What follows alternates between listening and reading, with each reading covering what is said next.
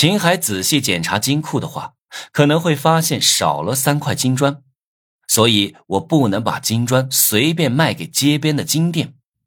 思来想去，我决定把金砖拿去永辉典当行卖掉。这家典当行是金辉家的产业，而且还是金辉家收入的重要来源。之所以叫典当行这么古老的名字，是因为这里不仅能典当东西，还买卖各种古董，甚至还能做赌石的生意。永辉典当行做的买卖复杂，而且不问东西的来路，也不会向外透露买卖双方的个人信息。但是为了保险起见，我又问逍遥公子借了一点金币，从商城里买了个外贸伪造卡。外贸伪造卡，输入设定的身份和容貌，即可让你在半小时内改变外貌。我回宿舍休息了一天，第二天才用外贸伪造卡改变外貌，到了永辉典当行。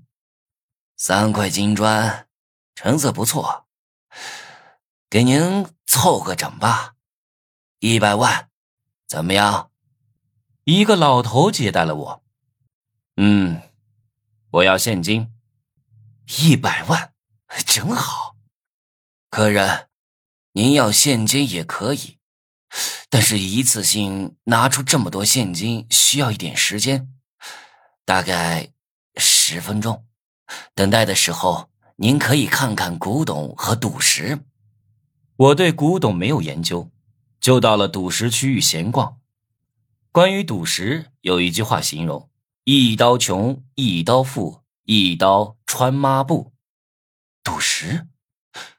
我突然眼睛一亮，赌石说白了就是赌石头里面的翡翠成色好不好？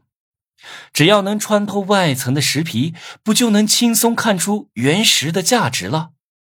我不是有一副眼镜吗？还能看穿两层的遮挡物，试试看能不能看穿原石。于是我戴上眼镜看原石。我去，居然看不穿啊！怎么回事？只能穿透衣服？